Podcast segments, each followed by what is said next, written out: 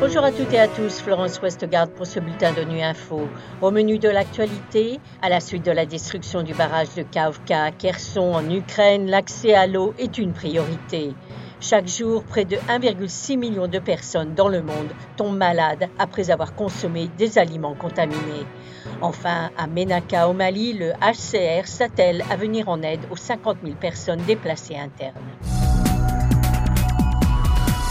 La destruction du barrage de Kavka à Kherson en Ukraine est une catastrophe humanitaire, économique et environnementale monumentale. C'est ce qu'a déploré mardi le chef de l'ONU. Les dommages ont provoqué des inondations massives, tuant le bétail et impactant les nouvelles plantations. Quelques 17 000 personnes se trouvent dans la zone critique des dégâts.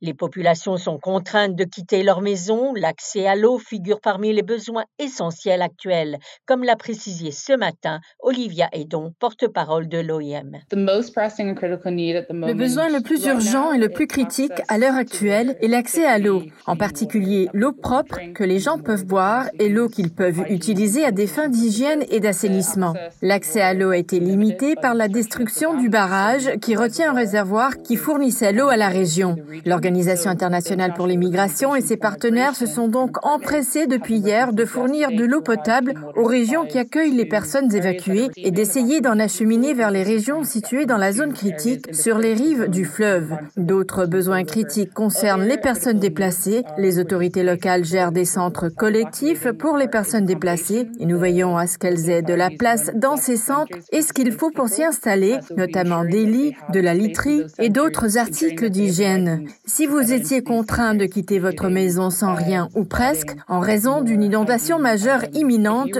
que pourriez-vous emporter? Pas grand-chose ces personnes ont donc besoin d'être approvisionnées en articles de ce type de façon critique.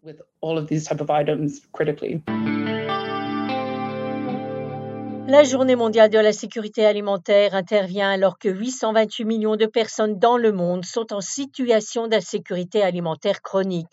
Or, la FAO, l'Organisation pour l'alimentation et l'agriculture, souligne qu'il y a une forte corrélation entre l'insécurité alimentaire et l'exposition au risque de maladies liées aux aliments. Et c'est dans les pays les plus vulnérables où il y a plus de risques, comme l'explique Dominique Burgeon, directeur du bureau de liaison de la FAO à Genève. Il est clair que plus vous avez faim, plus l'insécurité alimentaire vous affecte de manière chronique et aiguë, plus vous allez essayer de trouver de l'alimentation et plus vous serez donc exposé au risque d'avoir accès à de l'alimentation qui n'est pas sûre, qui présente des risques en matière de contamination. Et en fait, il existe une corrélation forte entre euh, l'insécurité alimentaire et l'exposition au risque de maladies liées aux aliments. Donc, c'est pour ça que dans tous les pays où nous opérons, tant la FAO que l'Organisation mondiale de la santé, nous essayons d'appuyer ces pays, quelle que soit leur situation. Nous essayons de les appuyer en matière de développement de politique de sécurité sanitaire, en matière de stratégie euh, d'investissement dans le domaine de la sécurité sanitaire, de plaidoyer évidemment, et puis à travers des laboratoires de contrôle de qualité des aliments, à travers la formulation de recommandations. Au Mali, le contexte humanitaire s'est fortement dégradé à Ménaka depuis février 2023 avec l'afflux continu de personnes déplacées.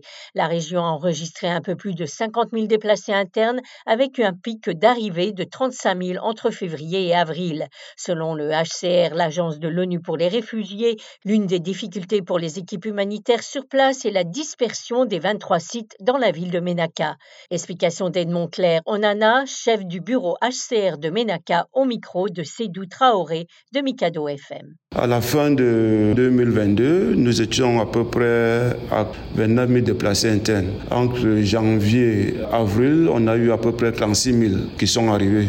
Donc, quand vous additionnez les deux, vous voyez, nous sommes autour de 50 000 et quelques. La difficulté que nous avons, c'est la dispersion des sites. À ce jour, on a à peu près 23 sites dans la seule ville de Menaka, ce qui rend un peu difficile euh, les assistances. Parce que, comme vous le savez, plus on a les sites, plus il y a la dispersion même des assistances parce qu'on ne va pas mettre un forage à chaque micro-site. Ça, c'est la difficulté que nous avons.